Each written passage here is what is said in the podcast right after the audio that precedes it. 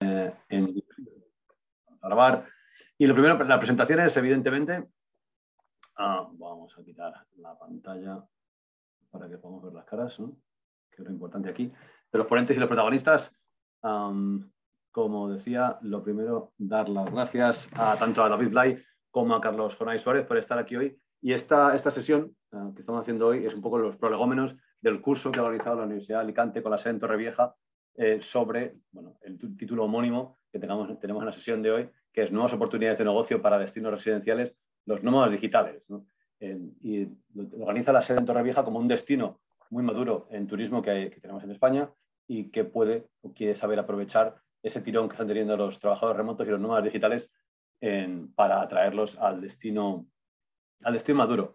Eh, como decía, eso es un curso presencial que va a tener lugar del 11 de febrero al 1 de abril en la sede de la Universidad de Alicante en Torrevieja y surge gracias a la iniciativa del Instituto Universitario de Investigaciones Turísticas de la Universidad de Alicante, la Concejalía de Turismo del Ayuntamiento de Torrevieja, el Laboratorio de Turismo Inteligente de la sede de la Universidad de Alicante en Torrevieja, porque es fundamental que las instituciones educativas se acerquen al sector privado y creemos que este curso es una buena prueba de ello. Va a haber tanto ponentes universitarios, profesores de la Universidad de Alicante, como profesionales del sector, expertos tanto nacionales como internacionales en la materia, eh, como Carlos, Jonay y David, pues están aquí hoy porque ellos también van a ser ponentes del curso eh, cuando empiece dentro de, unas semanas. Así como decía, muchas gracias a, todos los asistentes. Eh, primero, si os parece, presento a David Blay, periodista, director de comunicación y contenido en, Simple hasta hace muy poquito, cofundador de la Escuela de Trabajo Remoto, director de estrategia de Pasarela Comunicación, un, un talento multidisciplinar y un honor contar contigo, David. ¿Qué tal? Pues muy bien, muchísimas gracias por contar conmigo. Eh, lo primero, prometemos no hacer spoilers del curso, ¿no? Eh, y luego eh, estamos encantados de ir siempre por la comunidad valenciana. Yo al final vivo en Valencia, así que irme a Torrevieja, ya que decías que el curso es presencial y que mucha de la gente se está planteando ser trabajadora remota, qué mejor forma de probarlo que irse dos meses a Alicante y saber cómo se vive allí. El problema es que igual alguno no vuelve pero bueno, es un, problema para su familia porque esa persona estará encantadísima de la vida si se queda. Perfecto. Pues voy a hacer los spoilers que queráis. Así de que la gente tenga más ganas de, de, apuntarse. Y desde Tenerife tenemos a Carlos Jonay Suárez, Digital Project Manager, Project and Hybrid Working Manager Mindset, co-creador de remote, del Remote Book y cofundador de Pueblos Remotos y junto con David, cofundador de la Escuela de Trabajo Remoto. ¿Qué tal, Carlos Jonay? Muy bien, todo bien. Por aquí también. Hoy en una soleada pero fría Tenerife. Sí, sí, la laguna es un clima aparte, hay que tenerlo en cuenta. Pero bien, con muchas ganas también, como dice David, también salir y, aportar en, destinos también punteros, que creo que se van a posicionar y se están posicionando muy bien en el mundo de los nómadas digitales y de los teletrabajadores como, como es Alicante y la comunidad valenciana y con muchísimas ganas de aportar, tanto hoy aquí en el webinar como en el curso que, que empezará ahora prontito en febrero. Perfecto. Pues si os parece, echar las presentaciones, arrancamos entonces con las preguntas. David, si te parece, empiezo contigo. Como Me decía, bien. eres un profesional, diferentes materias en las que tocas, emprendedor y trabajador eh, remoto. Ah, quería preguntarte, habiendo trabajado en Simpler, que es Life as a Service, ¿Qué, ¿qué significa eso? Vida como servicio, ese trabajador remoto que está viajando ¿qué necesidades puede tener específicas? Mira, yo eh, voy a explicar un poco el concepto de Simple, pero es una startup que lleva apenas un año de vida eh, y es al final la intención que tiene una parte de economía circular muy grande, pero también tiene una parte de intentar mejorar eh, la vida del planeta. Al final, lo que quiere Simple es que tú puedas activar con un clic cualquier cosa que quieras o necesites en el momento en el que lo necesites y el momento en el que dejes de necesitarlo, con un clic lo desactives. Esto puede ser un servicio, pero también puede ser un producto. Y debo decirte que la primera conversación que yo tuve con ellos, he estado un año trabajando para poner en marcha la startup, sobre todo a nivel de comunicación. La primera conversación que yo tuve con ellos fue a raíz del trabajo remoto. Ellos buscaban a un especialista en trabajo remoto porque una de las verticales de negocio que veían muy claras era el del tema de los nómadas digitales, que la gente pudiera irse donde quisiera con un clic se alquilara la tele, el sofá, la cama o incluso una casa y con un clic se la desalquilara. Eh, se está intentando buscar ya una segunda parte en la que desde alta la luz, el agua, el gas, el teléfono, pero eso todavía no ha llegado. Pero claro, eh, en el momento en el que tú te vas, fíjate, el, ejemplo que ponía antes de Torrevieja, ¿no? En el momento en el que te vas dos meses a vivir a Torrevieja, puedes eh, o alquilarte un piso o directamente irte a un co-living y activarlo simplemente con un clic y con un clic desactivarlo cuando te vayas sin ningún tipo de problemas. Y puedes alquilarte un coche, porque ya hay coches por meses en la plataforma de Simpler, o una bici para poder moverte, que no tienes ni que llevar, ni que traer, ni que almacenar en ningún sitio. Al final, esa Life as a Service, esa vida a demanda, es una visión que ha tenido Ángel Bou como CEO y, cofundador de la empresa. Y es algo que a mí me ha llamado mucho la atención. Creo que es verdad que España todavía no es un mercado demasiado maduro para este tema, pero justo en ese sector, en el del teletrabajo y los nómadas digitales, fíjate que estamos hablando siempre eh, como de, lo que en Inglaterra o en Estados Unidos se llama el B2C, ¿no? de, de business to consumer, pero en el B2B, en el business to business, eh, si nos encontramos con una empresa que de repente decide cambiar su modelo a un modelo híbrido o directamente remoto, tiene dos opciones. Manda a la gente a su casa y les compra mesas, sillas y ordenadores, lo que supone problema de liquidez grande. Y supone también una segunda parte, que es que en el momento en el que cambie esa filosofía, por lo que sea, tiene que o almacenarlos o revenderlos. Pero ¿y si tienes la oportunidad, siendo una empresa de, 400 trabajadores, de alquilar los ordenadores que necesites y desalquilarlos cuando la gente vuelva? Pues esa es la visión que tuvo Simpler, que luego se ha ido a muchos más productos y servicios ya, pero uno de los principales negocios a los que atacaba y sigue atacando es el mundo del teletrabajo y los nómadas digitales. Sí, sí muy interesante, desde luego, el concepto ¿no? que se va desarrollando. Como decías, no es una empresa nueva, pero la idea está ahí para que se desarrollará probablemente en breve. En tu caso, Carlos, lleváis ya varias ediciones del formato de pueblos remotos, que es acercar, bueno, el nombre lo dice, ¿no? Acercar el trabajador remoto, el nómada digital, a esos pueblos remotos. ¿Qué detalles puedes compartir de esa experiencia de pueblos remotos y el Remote Book? ¿Estáis en ello? Sí, bueno, pues al final eh, Pueblos, como bien comentas, es lo que pretende. Surge de una conversación de, sobremesa con, la compañera y cofundadora, con, con, Elsa Rodríguez, pues intentando entender cómo era eh, todo este mundo que estaba tan en auge, sobre todo ahora a raíz de la COVID, viene de antes, pero se puso muy en auge a raíz del tema del confinamiento por la COVID, ¿no? que es la España vaciada. Pues nosotros nos hicimos una serie de preguntas de decir, oye, pues ¿cómo es el entorno rural realmente en, en Canarias? ¿Existe la España vaciada en Canarias o no existe?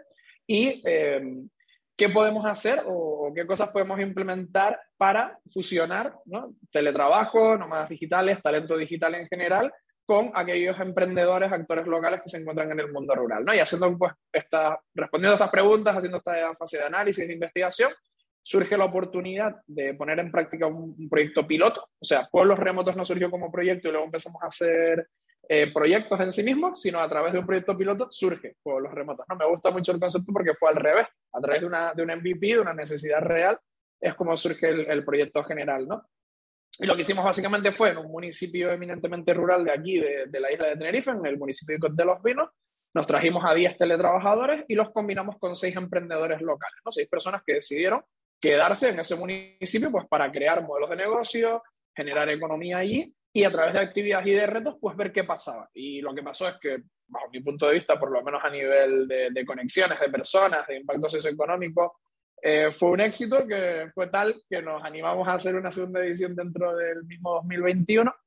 Y lo que pretendemos con Pueblos al final es eh, seguir promoviendo este término tan bonito que me gusta mucho, que es la, la ruralidad conectada, que es conectar, ¿no? Es conectar a los actores locales de un municipio, de un entorno rural entre ellos, a los teletrabajadores entre ellos a través de la experiencia y sobre todo a los teletrabajadores con los actores rurales, ¿no? Viendo el entorno rural desde la visión de estos actores locales, que si hubieran venido a teletrabajar directamente al municipio de Los Vinos, igual podrían haber disfrutado de un montón de cosas, pero jamás lo hubieran conocido con la visión que le dieron estos actores locales, ¿no? Conociendo sus negocios, conociendo por qué se han quedado allí, cómo viven ellos el municipio, temas locales que igual de otra manera pues no hubieran vivido, ¿no? Y ese es un poco el espíritu que queremos seguir trasladando con pueblos y fue el espíritu que trasladamos a Antigua, que fue la segunda edición que hicimos en el municipio de Antigua, de Fuerteventura.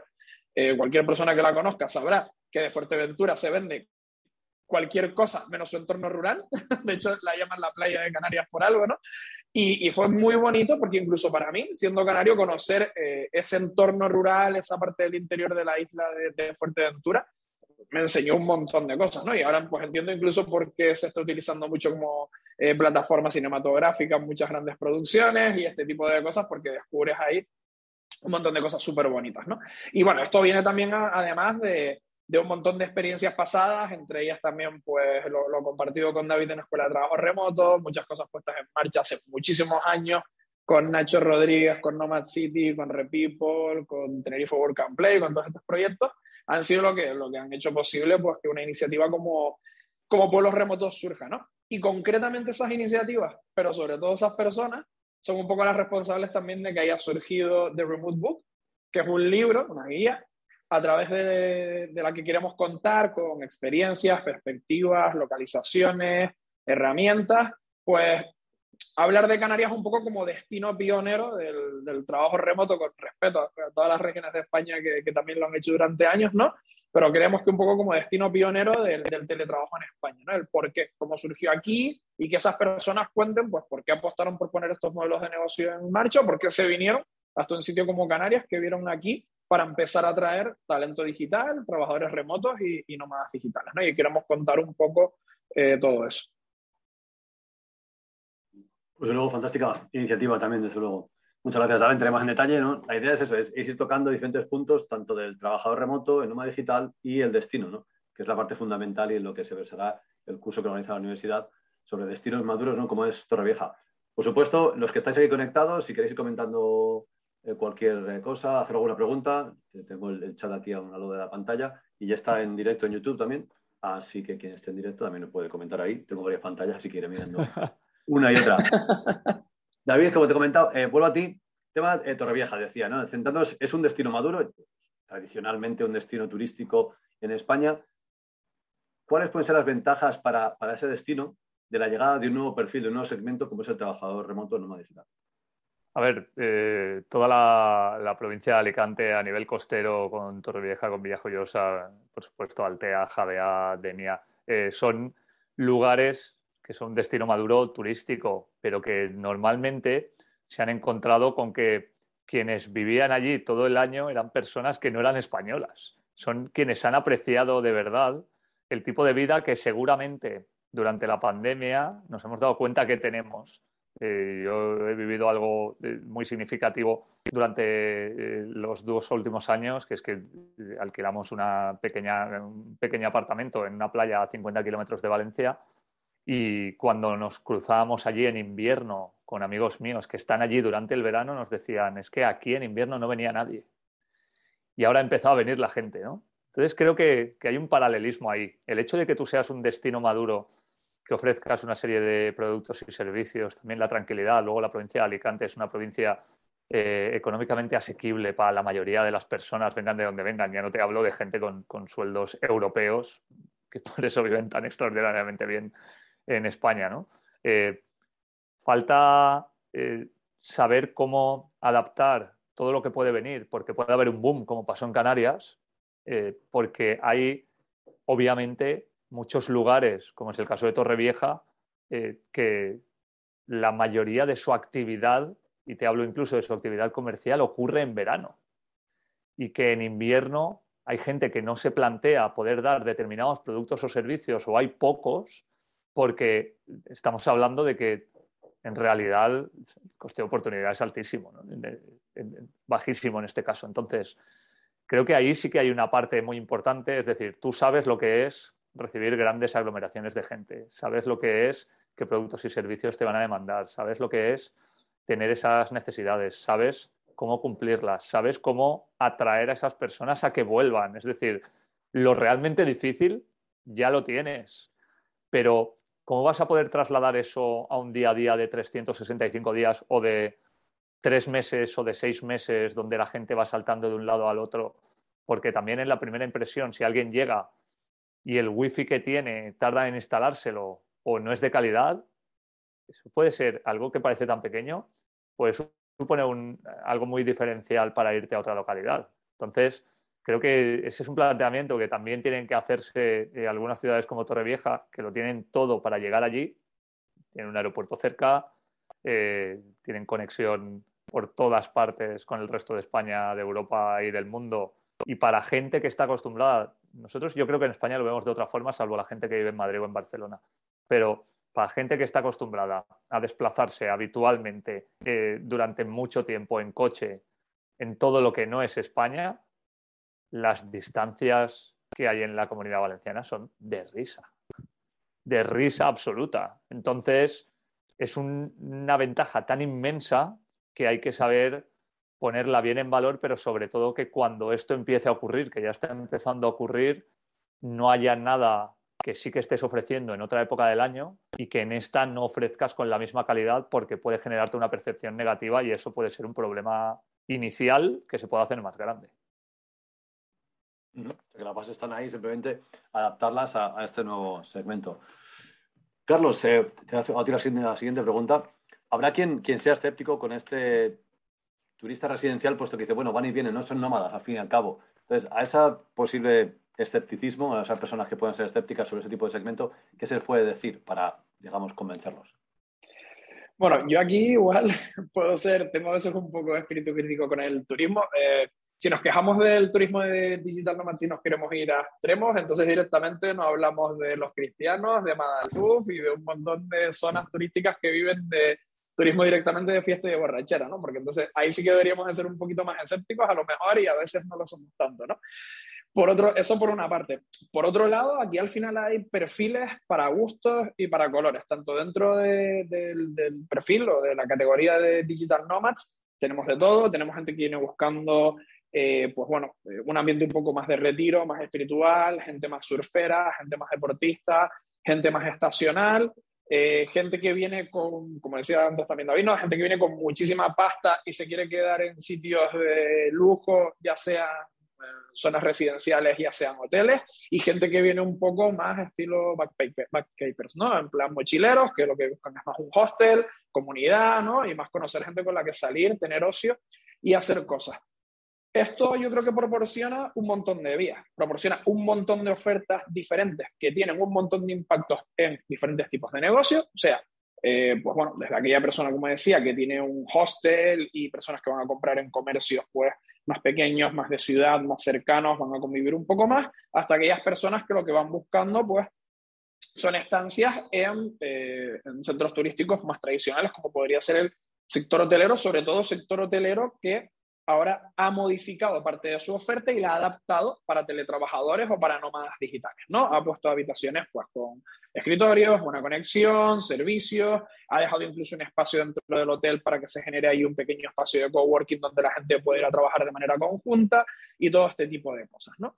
Y yo creo que después el ideal para cualquier, para cualquier destino, entre ellos pues Alicante en concreto, Torrevieja y, y la comunidad eh, valenciana en general o cualquier destino de España, y es algo que llevamos mucho tiempo aquí batallando y luchando en, en Canarias, y que suele ocurrir es que cuanto más tiempo se queden estas personas en destino, pues muchísimo mejor. O sea, si tú consigues convertir a un digital nomad en un expat, en alguien que se va a quedar un periodo de tiempo determinado en tu territorio, joder, pues, ¿qué más quieres, no? Yo creo que es un indicador de éxito brutal si alguien llega a Torrevieja, se enamora de aquello, del estilo de vida de allí, y decide quedarse en vez de un mes, seis, un año o dos años, o se queda a vivir, pues ahí lo tienes, porque pasa a ser residente, pasa a tributar, pasa a ser un ciudadano más, ¿no? Yo creo que eso al final tiene sus ventajas, ¿no?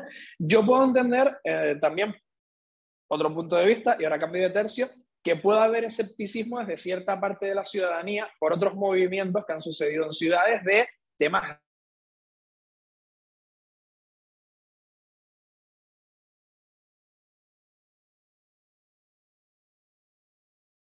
¿Solo yo veo congelado a Carlos? ¿O somos más? Yo también lo veo congelado, sí. No pensaba, no sé si yo. no, ha pasado en, en otro. No, Carlos, te hemos perdido 10 segundos. Ah, perdón. Que no está acostumbrado a que haga frío en Canarias y se, congela. eh, perdón, bueno, decía eso, que ese sí que puede ser uno de los miedos que hay que trabajar con un poco de, de responsabilidad también, ¿no? Pero que Generalmente yo creo que al final el, perfil de los, de los digital nomads o de los remote workers que están entablados ahí en talento digital que queremos atraer, trae más eh, beneficios que perjuicios. Al final genera un impacto positivo socioeconómico en la región, genera un impacto positivo también en algo que no tenemos muy en cuenta y que no suele ser el turismo, que es en el talento digital local, en esas conexiones que se generan ¿no? a través pues, de eh, grupos de meetup, de comunidades, de grupos que se generan en redes sociales. Al final ahí puede haber un intercambio súper interesante con movimientos que se pueden sumar eh, desde estas iniciativas, ya sean universitarias, público-privadas, 100% privadas. Y creo que al final es una, es una manera de complementar. Nunca, aquí también cuando hemos hablado en Canarias con mucho cuidado, de decir, como, como un boom, ¿no? De los nómadas digitales vienen a salvar el turismo de Canarias. No, estamos hablando de, no sé, vamos, muy, muy, muy, muy, muy por lo alto en, en un año, cuando empezaron las promociones, a traer 80.000, 150.000 nómadas y era como un objetivo muy top, ¿no? Y aquí pues, están viniendo al año 15 millones de turistas, estamos hablando de una cantidad pequeña, ¿no? Pero sí que es verdad que puede ser la punta de lanza para mejorar esto y para tener un turismo alternativo al turismo de sol y playa tradicional, ¿no? Que creo que ahí sí que es verdad que hay ciertas similitudes, que es que, bueno, que al final, aunque aquí sea menos estacional, bueno, en Alicante se sigue vendiendo tradicionalmente turismo de sol y playa, pero es que en Canarias generalmente también se sigue vendiendo desde hace 40 o 50 años turismo de sol y playa, ¿no? O sea, que al final es un poco lo que siempre se vende en Fitur o siempre se vende en, grandes ferias. Con lo cual, vamos evolucionando ¿no? y buscando nuevos, nuevos días. Totalmente de acuerdo. Y justo decías ahora, ¿no? La cantidad de millones de turistas que, que hay en nuestro país y la pandemia ha sido o, está siendo, ¿no? porque aún no, terminamos de salir, un gran revulsivo ¿no? para el trabajo remoto y los más digitales. David, se acaba la pandemia, esperemos que pronto se acaban entre comillas los digitales o esto es imparable? Mira, eh, hay una pregunta que además luego contestaremos de Diana, ¿no?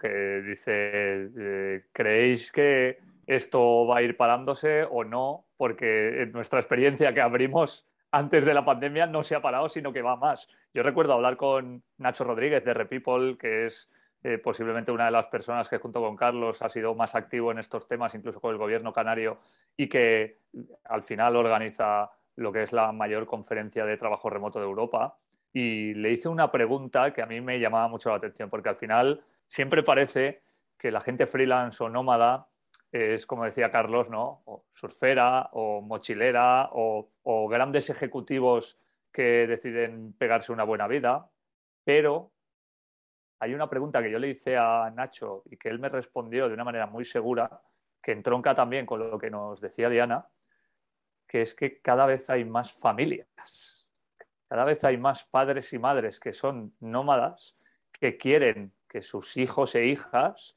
tengan la posibilidad de vivir una vida distinta mientras ellos trabajan, porque pueden estar un año en una ciudad de un determinado país con un determinado idioma en un determinado colegio y luego se pueden ir a otro o dos años y dos años. Entonces yo le preguntaba a Nacho que también está eh, haciendo crecer una gran cantidad de co-livings en, en, Gran Canaria, si había empezado a haber co-livings de familias. Porque una cosa es un co-living cuando vas tú solo o vas con tu pareja, pero al final te vas a cruzar con Peña todos los días, pero cuando eres una familia, sí, puedes tener tu habitación, pero también te gusta tener tu zona que no sea una zona común.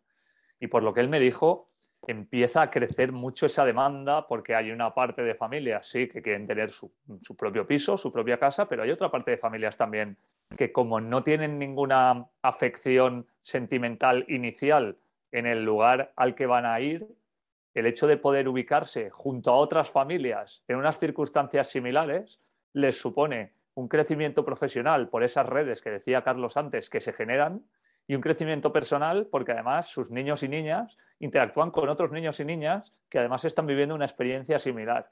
Entonces, yo creo que va a ser algo que ha cambiado el estilo de vida de las personas y que está haciendo que la gente piense de otra manera. Lo que no podemos creer es que va a haber un boom salvaje con un pico como si fuera esto la variante Omicron y que eh, vamos a pasar de 5% a 80% en dos semanas o en dos años. Esto no va a ocurrir. Pero sí que es verdad que hay determinados lugares donde está habiendo un crecimiento muy grande. Entonces, me parece que sí, que hay que empezar a hacer políticas en este sentido, que sepas que no van a ser inmediatas, pero que van a ir transformando todo lo que tú ofreces. Yo tengo un ejemplo en Valencia, que es una ciudad que se va a presentar para ser una de las 100 ciudades escogidas por la Unión Europea para tratar de ser climáticamente neutra en 2030 y estamos en 2022. Entonces, está haciendo cosas para ser climáticamente neutra en 2030. En el camino irá mejorando mucho y va a intentar llegar al objetivo, pero también son conscientes de que no van a poder ser climáticamente neutros bajo ningún concepto en 2025. Y eso hay que entenderlo también en estos nuevos movimientos es una evolución que va paso a paso, que se ha acelerado ahora, pero que necesita ir, seguir creciendo. Carlos, en tu caso, eh, Canarias, como estamos comentando, es, si no la pionera, o sea, si no una de las pioneras, probablemente la pionera, tanto en cuándo empezó a, moverse, a crearse este movimiento, como en cuanto a volumen. Entonces, tú has visto ese crecimiento durante la, pandemia. ¿Cuál es el feeling, tú que estás en el día a día allí eh, actualmente con este segmento? Pues el, el feeling ha aumentado. Supongo que el, tema de la pandemia ha ayudado, pero ya venía con una corriente. O sea, eh, yo empecé, vamos, siendo 100% transparente, yo empecé a involucrarme con este movimiento un poco de los remote workers y de los trabajadores remotos en alrededor del 2015, que fue cuando conocí al primer Digital Nomad que se me presentó como Digital Nomad, que era un eslovaco que estaba trabajando aquí en el, en el sur de Tenerife. A mí me implosionó directamente la cabeza porque no tenía ni idea de lo que era un nómada digital, entonces empecé a buscar información y tal, y me di cuenta, era freelance, eh, teletrabajaba generalmente, casi no tenía reuniones con mis clientes, y empecé a indagar y a mirar en el mundillo, y pues bueno, indagando, me, metí me metieron en una videollamada ahí un poco rara para crear una, una asociación, la Asociación Canaria de Espacios Colaborativos, y conocí a Nacho Rodríguez, ¿no? Y él ya tenía pues el, el Coliving, Coliving Canaria Island en marcha ahí en Gran Canaria y tal, y empezamos a hacer muy buen feeling, fue el germen de Nomad City, que ha sido uno de los congresos de referencia a nivel europeo, ¿no? De atracción de, de talento digital, inicialmente muy vinculado con, con nómadas digitales y posteriormente ya más vinculado con teletrabajadores y compañías que trabajan en remoto, ¿no?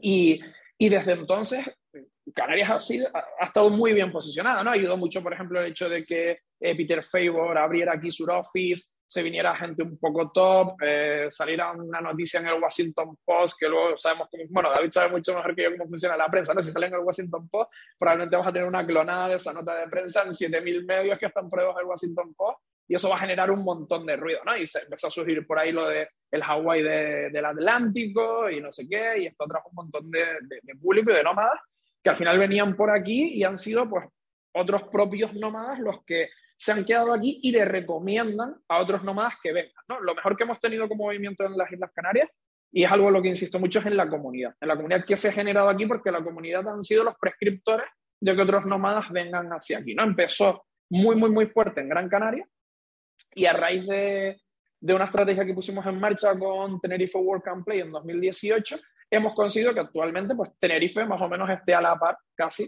con Gran Canaria, por suerte, y que eso haga que el archipiélago también haya crecido mucho, ¿no? que ya han surgido movimientos en, en La Palma, por supuesto han surgido movimientos fuertes en Fuerteventura y en Lanzarote, han surgido cosas en La Gomera, que me lo diría a mí hace cuatro o cinco años, hay una comunidad de alemanes, La Gomera siempre ha sido muy proactiva en atraer turismo alemán, ecoturismo alemán y turismo de senderismo y tal, y hay pequeñas comunidades que también están intentando atraer nómadas digitales, así una isla tan pequeña como La Gomera, ¿no? Con menos infraestructuras y con este tipo de cosas.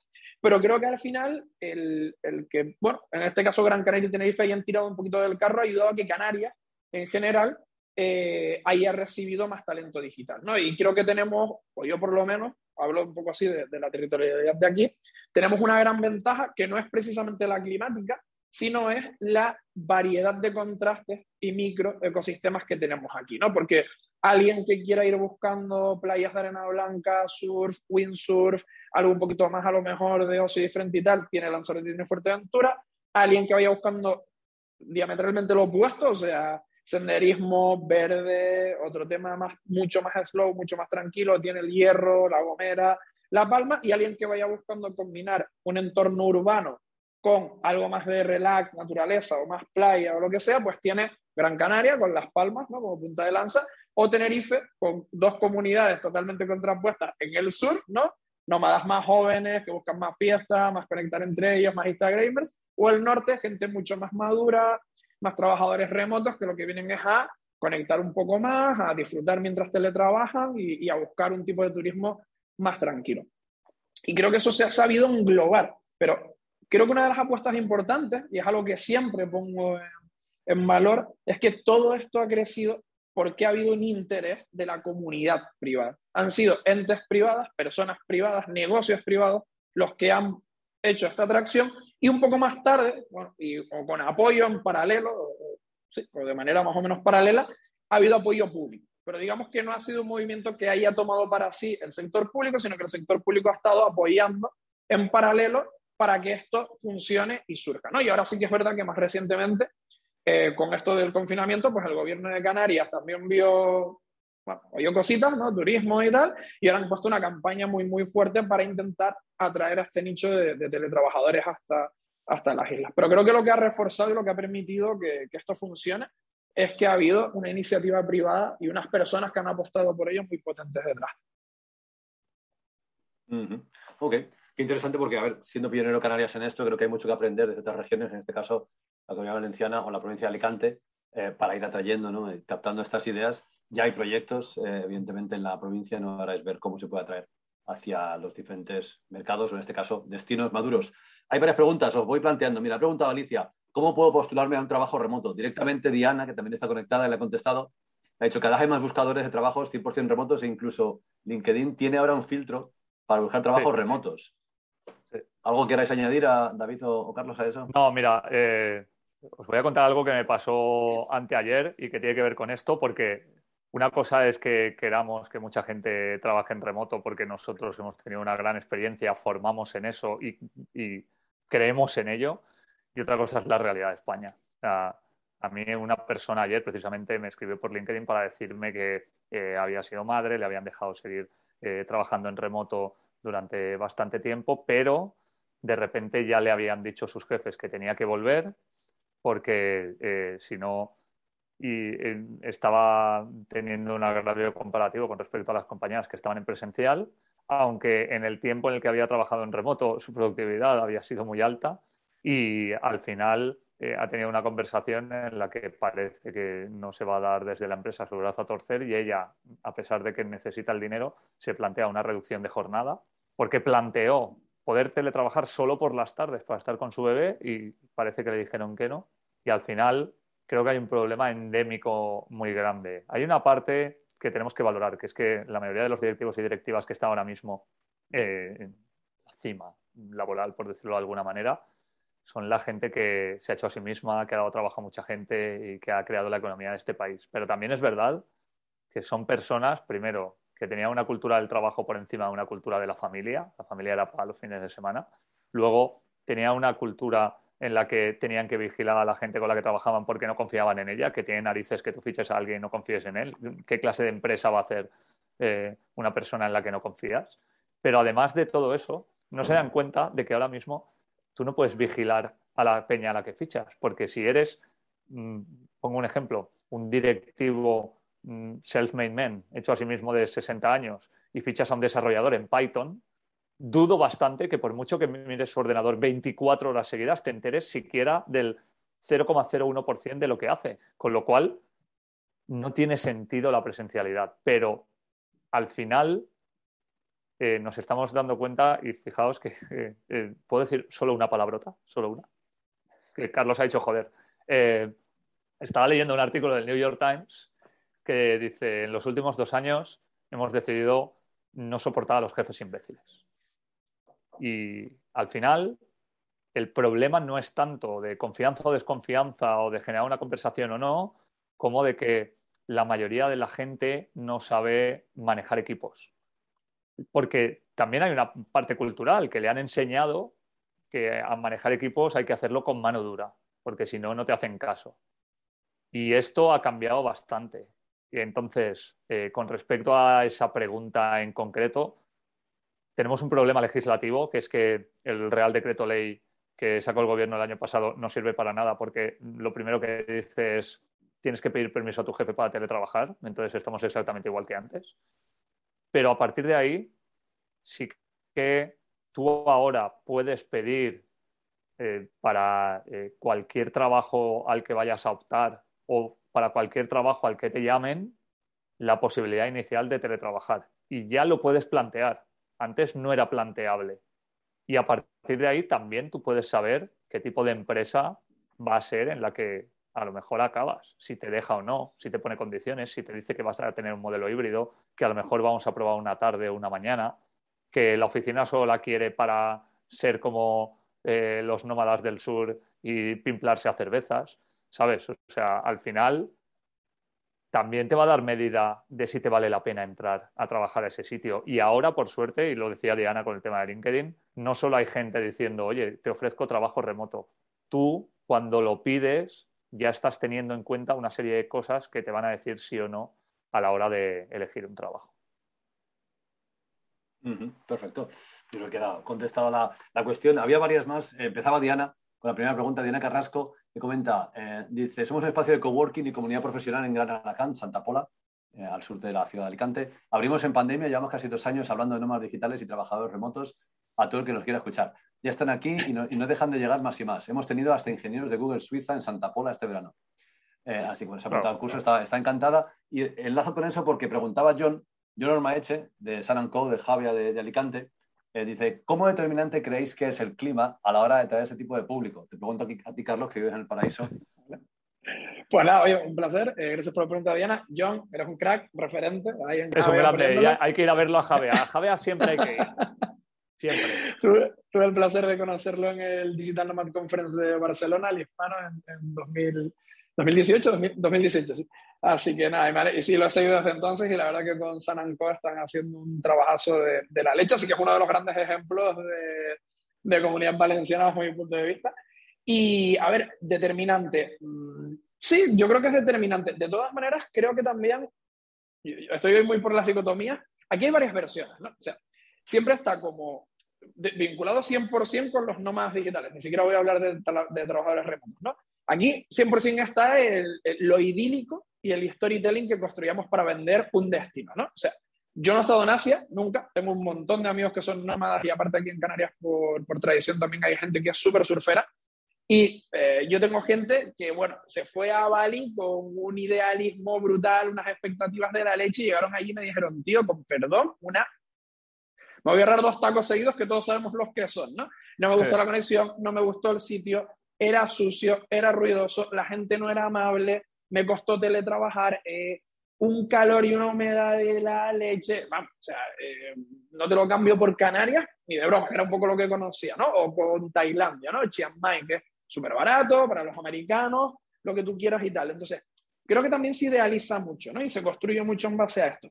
Evidentemente, si tú tienes un clima agradable, un clima que más o menos se mantiene agradable todo el año, aquí cambia mucho, ¿eh? que también es verdad que tengo que decir eh, pros y contras, y en Canarias pues no es lo mismo estar en un sitio cerquita de la playa, ¿vale? A, cota 100, que estar ahí a media montaña a 1500 metros, que cambia mucho, ¿eh? O sea, aquí podemos tener un clima de darte un baño en la playa a las 2 y tener que ponerte un pluma a las 3 en el Teide, o sea, que tampoco varía mucho pero influye. O sea, al final el, el, clima es uno de los indicadores de calidad de vida. O sea, si tú te vas a Oslo, se hace de noche a las 2 de la tarde y hay menos 20 fuera, bueno, ¿qué vas a hacer? Por eso, tienen, por eso tienen unos programadores de la hostia, los escandinavos, ¿no? Porque casi te quedas programando en casa ahí tranquilito, ¿no? Y, y, y es otro estilo de vida.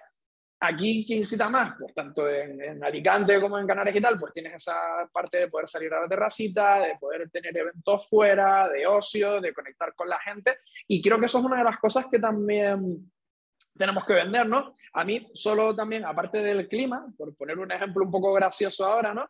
Los, a los canarios dentro de España siempre se nos han considerado los, los aplatanados de España, ¿no? Tranquilito, como rollo mascarillo y tal. Y me hace gracia porque ahora es lo que se vende, ¿no? El slow life, el vive tranquilo, él conecta contigo, las cosas con calma, esto que pega mucho con el asincronismo también y tal. ¿no? Y, me hace mucha gracia como decir, pues mira, hemos sido unos, eh, siempre pensamos que íbamos por detrás y hemos sido adelantados hasta en ser aplatanados, ¿no? En este tipo de cosas a veces y tal. Y creo que sí, al final influye, yo creo que influye, pero vamos, que en el caso, por ejemplo, de, Javier, no he estado nunca, o, de Alicante, yo creo que el clima se puede vender perfectamente y sobre todo depende del tipo de público que seguramente van a ir europeos, que vamos, europeos todos sabemos que desde que pasamos de los Pirineos para arriba, otoño invierno, y hay que ir con jersey gordito siempre puesto, ¿no? Igual en Alicante, pues con una sudadera eh, vamos bien y se vive mejor. Perfecto, pues anotado queda. Torrevieja, evidentemente, tiene un clima eh, muy, muy bueno también, con, lo cual otra casilla más que, que ticamos para, en favor de, de Torrevieja en este caso.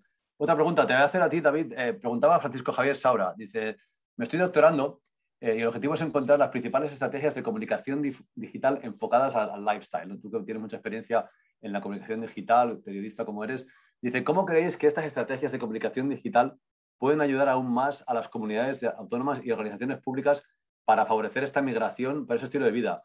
¿Por qué aún no aprovechan el 100% de las posibilidades que se pueden realizar a través de la inversión en el ámbito digital? Pues mira, eh, me alegro que me hagas esta pregunta, que es una frase que siempre he querido decir, eh, porque yo tengo un problema muy grande en general. Y es que, bueno, me dedico a la comunicación desde hace 25 años y soy perfectamente consciente, uno, de que la mayoría de gente no entiende para qué sirve la comunicación y dos, que cuando creen entenderlo te piden cosas que no tienen sentido. Entonces, aquí ocurre exactamente lo mismo que con la confianza cuando fichas a un trabajador. Si ellos no saben explotar lo que tienen, sabiendo que tienen algo extraordinario, y te contratan a ti para que lo mejores, en la mayoría de los casos, va a haber tres secuencias. Secuencia uno, te piden un proyecto a toda leche, esto le ha pasado a Carlos también, se lo preparas, se lo mandas, nunca más te responden. Y lo necesitaban para dentro de dos días. Segunda parte, te piden el proyecto, se lo explicas, les parece maravilloso, empiezas a trabajar y te ponen todas las trabas del mundo, porque ellos tienen su verdad y quieren imponerla independientemente de que tú intentes decirles que eso no va a funcionar. O la tercera, que es rarísima, que es que alguien te pide que le ayudes, tú le explicas por qué y cómo le vas a ayudar, lo comprende y te deja hacerlo. Y vuelvo a insistir, en España esto es lo mínimo. ¿Por qué España, siendo el país que es, da la sensación de que hace peor las cosas en nomadismo digital que Portugal? Porque Portugal lo está comunicando mejor. Pero es que Portugal comunicó mejor durante la pandemia y Portugal ha llegado a comunicar mejor las playas que tiene, que son muchas menos que las que hay aquí. Al final, esto es un problema endémico. La mayoría de la gente no entiende que la comunicación no es vas a salir dos veces en prensa y te van a comprar 500. No. O sea, que hay una parte de primero generar una marca. Una vez que generes una marca que sea fiable para la gente, puedes empezar a interactuar con esa gente para ofrecerles cosas. Tienes que saber qué cosas les puedes ofrecer y qué no, y en qué momento y dónde, porque no es lo mismo una campaña pagada en Instagram que tú sabes, a pesar de todo, que es publicidad, que ser capaz de generar un contenido que se convierta en tan bueno que acabe siendo noticiable. El ejemplo lo ha dicho Carlos. ¿Cómo saca Canarias el Washington Post? Gracias a contenido. Y hay muchas cosas que las propias empresas, y ya no os hablo de los ayuntamientos, todavía no perciben. Que es que hay una frase que dice un amigo mío que es Every company is a media company, ¿no? cualquier compañía es una compañía de medios. Y tú hoy tienes la capacidad de generar visualizaciones en YouTube, de hacer campañas pagadas, de crear contenido, de ser capaz de encontrar las fortalezas que tienes para contarlas a los medios, porque encima, eh, esto la mayoría de la gente no lo sabe, pero con las crisis de 2007, donde todos seréis muy jóvenes, eh, y la crisis que hemos tenido del COVID, después de la construcción, el segundo sector que más empleo destruyó fue el periodismo. Entonces, donde antes había tres periodistas para hacer tres páginas, ahora esas tres páginas no solo continúan, sino que además hay un podcast, eh, hay que grabar eh, para un vídeo en la web y está la propia página eh, del site, pero hay un periodista. Entonces, yo no sé si seguís a algunos periodistas en Twitter, pero la mayoría ya ponen en su biografía un mail personal para que tú les contactes porque ellos están necesitando que la gente les mande cosas que sean interesantes y que además les permitan llegar al día a día porque no pueden salir a buscar temas porque si no, no les da tiempo a escribirlos. Y creo que es un mal endémico y para mí es terrible porque es muy difícil encontrar un país con las características de España. O sea, si ya estaba, Canarias es España a pequeña escala. Te vas a un lado y tienes un playón y te vas al otro y tienes el TID. Pues eso pasa en todas las ciudades. Aquí hay gente que quiere Mm, que no quiere estar en las playas y a una hora de Valencia está en Requena, que es un sitio vitivinícola donde seguramente mañana pegue un nevazo. y estás viviendo en el campo maravillosamente y estás a una hora. Una hora es lo mínimo que tarda un tío de Wisconsin en ir a trabajar en Estados Unidos. Y no estamos sabiendo comunicarlo, pero es algo que viene de tanto tiempo que muchas veces da la sensación que ni, peleándote, ni diciéndolo en foros como este, vas a conseguir que cambie demasiado. Ok. estaba viendo que había puesto un comentario Diana en el, en el chat yo eh, decía, perdona, yo volví a Santa Pola después de cinco años viviendo en Bangkok, en Tailandia. Siempre digo lo mismo, aquí tenemos casi todo lo mismo, pero mucho más fácil. Que es lo que comentabais antes. Y comes menos insectos, creo también, ¿eh? Quería, Carlos, eh, al hilo de lo que comentaba David ahora, ¿no? De, la comunicación y cómo se está haciendo esa comunicación, tú has tenido contacto ¿no? en esos proyectos por los remotos o en tu experiencia todos estos años con los, con los trabajadores nómadas. ¿Cómo llegan? En este caso a Canarias, ¿no? pero eventualmente a eh, Será Torre Vieja. ¿Cómo se enteran de, ese destino? ¿Cómo llegan? Eh, generalmente, a ver, se enteran como cualquier persona normal, turista convencional. Al final se puede llegar por, por publicidad muy segmentada, por contenido, mucha búsqueda orgánica, sobre todo. Se suele hacer muy buen contenido, lo que comentaba ahora David de saber comunicar y comunicar muy bien. Y suelen llegar a buen contenido porque hay personas eh, que generan ese contenido. Eh, dirigido a, estas comunidades, ¿no? Porque les interesa atraer a determinado tipo de público, ¿no? Al final, eh, cuando un espacio o una persona que ha cogido toda esta experiencia, como comentaba ahora Diana de Bangkok, como está haciendo eh, John con Sananco, como hizo Nacho en su momento con Repeople, como hizo Anne con Nine Co-Living, al final generas contenido que sabes que le va a interesar a este tipo de personas porque realmente tú también has vivido. O bien son personas que tienen experiencia viviendo como nómadas digitales o como teletrabajadores o trabajadores remotos, o bien porque han estado vinculados de alguna manera con este círculo, ¿no? Entonces, la gente termina encontrando este tipo de contenido.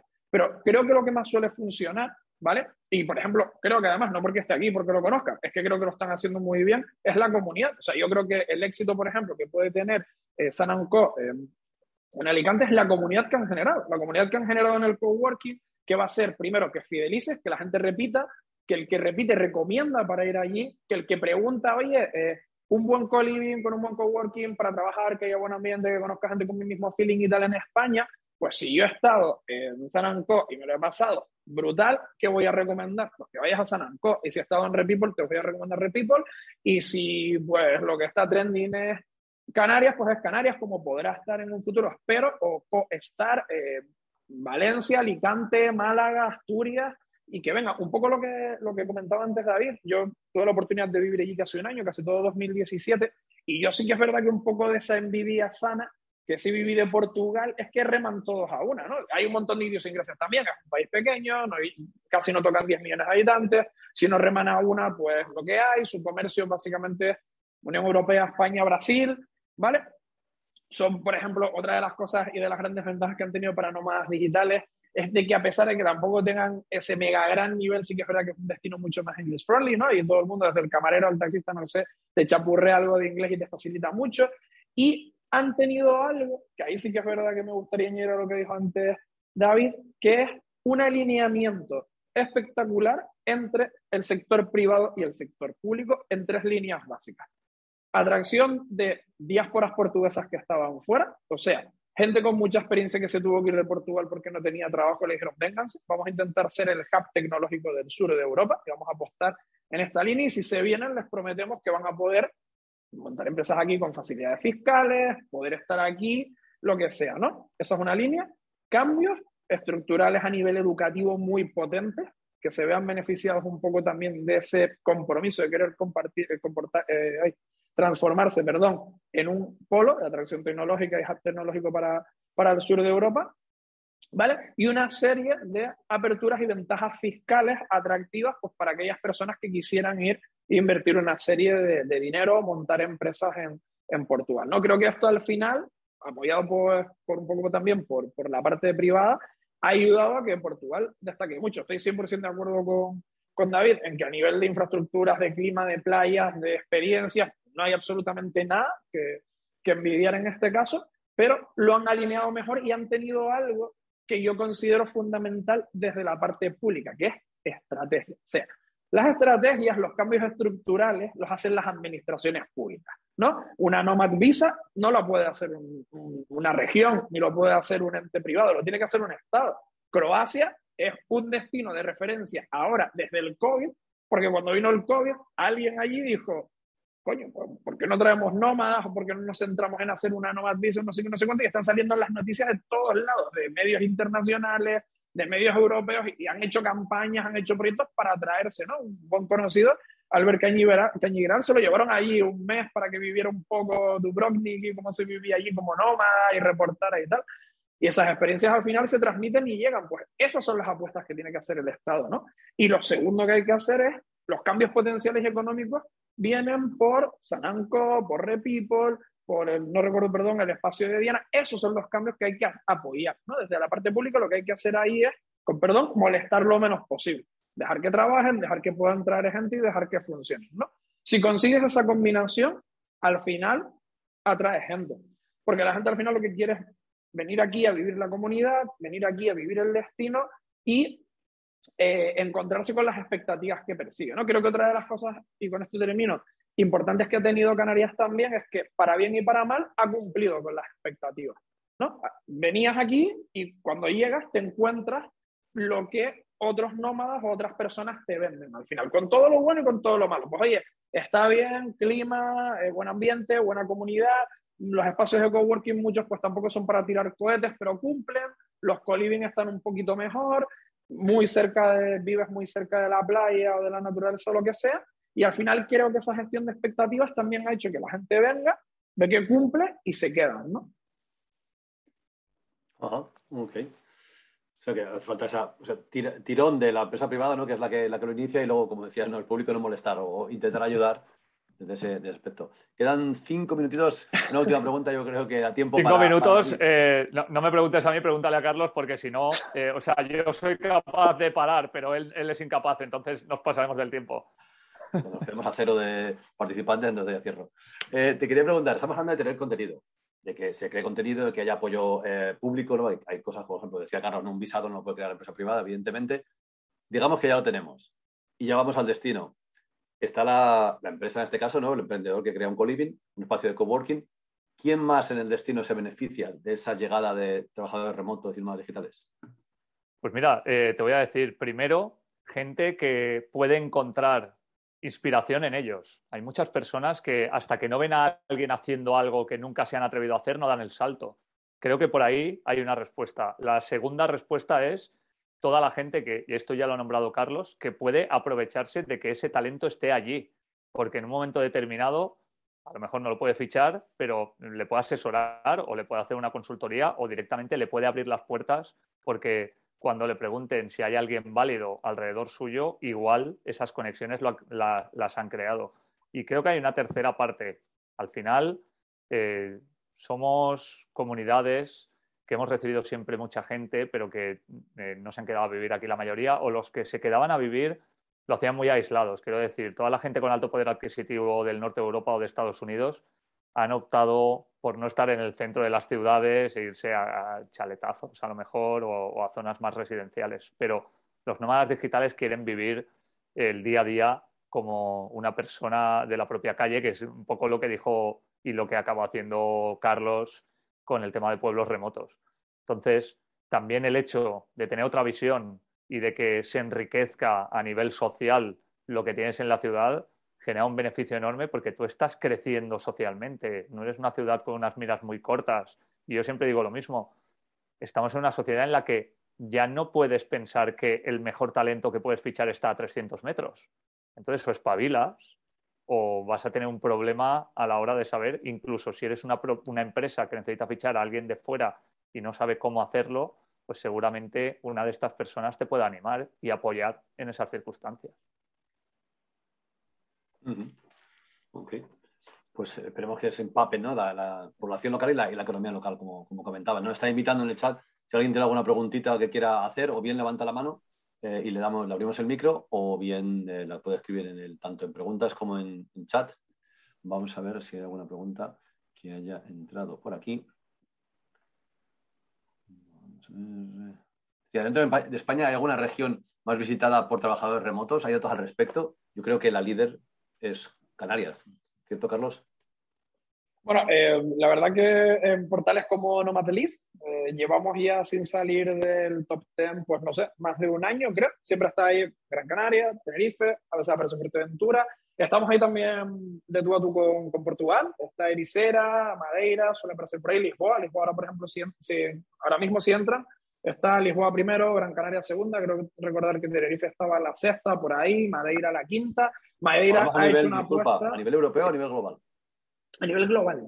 Oh, okay. A nivel global, dentro de Nomadeliz, ¿eh? O sea, que es una de, las, de los sitios donde, donde de referencia, ¿no? Para nómadas digitales para buscar este tipo de destinos. Madeira tiene un proyecto súper interesante en Punta del Sol de nómadas digitales, por si alguien quiere ver también, eh, que lo ha llevado a cabo. Ay, me mata este hombre, muchacho. Gonzalo, eh, Gonzalo, Gonzalo Hall ha estado por ahí haciendo cositas muy, muy, muy interesantes. Y ahora, si entran ahora en, en, el, en el, top 8, están eh, Lisboa, Gran Canaria, Madeira, Tenerife y, y, Porto, y Porto, ¿no? Y Porto en, en, Portugal. A nivel mundial, ¿eh? solo aparecen eh, Copenhague en Tailandia, eh, Ciudad del Cabo en Sudáfrica y Buenos Aires en Argentina, como, como resto de destinos. ¿no? Esto va cambiando, también está un poco más abajo Cangú, Bali, ¿no? Berlín y tal. Ciudades tradicionalmente más startuperas, porque también va mucho, mucho nómada pero están por ahí, pero bueno, eh, en su momento eh, top 50, top 100, por ahí estaba en Barcelona, estaba Madrid, ha estado Málaga, probablemente eh, si se sigue apostando, pues aparecerá Valencia, aparecerá Alicante, concretamente Torrevieja, ¿vale? Lo que queramos posicionar un poco por ahí, al final saldrá. Lo que decía antes y resumo, creo que España en general es un destinazo para nómadas digitales y tiene una oferta en la que pues, se puede elegir al final, ¿no? O sea, tienes un montón de destinos para, para poder elegir. Yo solo concluyo con un dato, Pablo. Durante la pandemia, la ciudad de España que mayor población incrementó fue Málaga. Ni Madrid, ni Barcelona, ni Valencia, ni Sevilla. Y es un destino de nomadismo digital y de hub tecnológico inmenso ahora mismo. Sí, pues hay que anotarlo para aprender qué han hecho. Dos puntos. Está Diana que ha levantado la mano, así que le voy a abrir el micro si puedes hablar, Diana. Sí, la había bajado porque veo que nos estamos quedando sin tiempo. ¿Me oís? Ah, bueno, a ver, yo estoy diciendo más, porque queda otra. Bueno, ya no. hemos, hemos, empezado ahí dos, o sea que nos quedan dos minutos en realidad. Eh, era, daros las gracias, chicos. Es muy bonito cuando encuentras el sitio donde perteneces. Y yo me sentía un poco solita aquí este año y medio, salvo que sabía que estaba John ahí en Javia. Así que mil gracias. Y yo solo quería preguntaros si pensáis que también con esta nueva ley de startups, que seguro que tendrá sus defectos como todas, es algo que, que nos va a poner un poquito más en el candelero ahí fuera, ¿no? En el mercado. Porque claro, hasta ahora si tú eras americano, ahora con el Brexit, lo tenías un poco complicado con el tema de impuestos, ¿no? Y, y aquí, además del nómada digital, que parece que solo hablamos de nómadas digitales, eh, aquí por lo menos en nuestra zona el trabajador remoto nos aporta todavía más, ¿no? Porque trae mejor sueldo, busca casas más caras, quiere experiencias que un poquito van elevando la comunidad, ¿no? Y ellos sí que siempre se preocupan mucho por los impuestos, ¿no? ¿Creéis que ayuda? ¿Alguien le habéis echado un vistazo? Sí, sí, sí. De hecho, yo creo que la ley de startups es mucho mejor que la ley de trabajo remoto. Eh, la propia comunidad de startup tiene bastante predicamento y está bastante contenta con este tema. Y de hecho, uno de los grandes problemas de los nómadas digitales es que no saben cómo van a tener que tributar si se están moviendo de seis meses en seis meses. Y eso es un problema sí. de incertidumbre tan grande que acaba haciendo que mucha gente se decida por un lugar que lo tiene más claro y no por España, que si a nivel de tributos interno, yo soy autónomo, o sea, no os tengo que contar nada, es un desastre absoluto. Imaginaos cuando le dices a alguien de una administración que viene un nómada digital de Suiza para estar solo tres meses en un co-living. Le estás hablando en ruso, pero la, la ley de startups está bastante bien parida. O sea, la van a, a, tener que tocar un poco en el futuro, pero resuelve problemas, que es lo que debería hacer una ley. Y eso no ha sido demasiado común en el sector tecnológico en España en los últimos años. Qué alegría me das, David. Gracias. De nada. Pues mira, si, que, si nos importa, cerramos con una que ha llegado aquí de Carmen García. Pregunta casi tipo test, que dice, ¿cuáles serían las cinco características del territorio que un nómada prioriza? Esa de Carlos.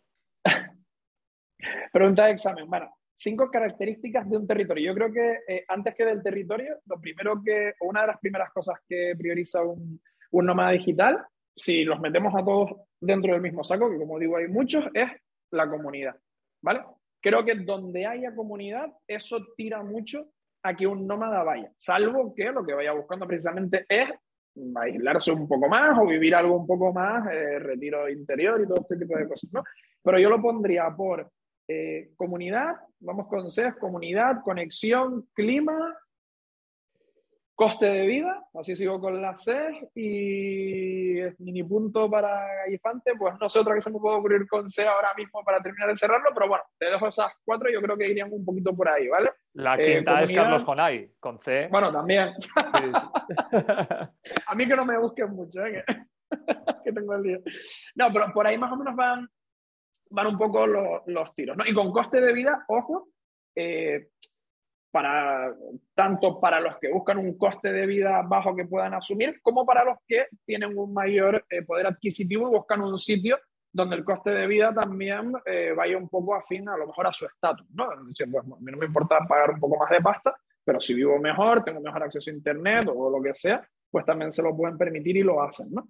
Y creo que es un poco lo, lo que va por ahí, pero creo que primaría eso, ¿no? De comunidad, clima, eh, coste de vida y conectividad. Al final no nos olvidemos que o bien eh, nómadas digitales o bien trabajadores remotos dependen muy directamente de Internet para hacer su trabajo. O sea que si no hay buena conectividad, complicado.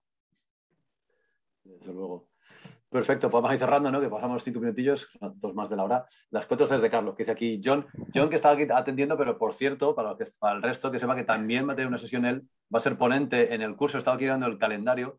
John estará en la sexta sesión Em, hablando bueno, de su experiencia profesional, evidentemente, ¿no? Eh, Sanan Cohen Javia como eh, mejor comunidad del mundo, Coliving, en los premios de los awards del, año pasado. Así que enhorabuena, John, y, y, seguro que los asistentes al curso aprenden un montón.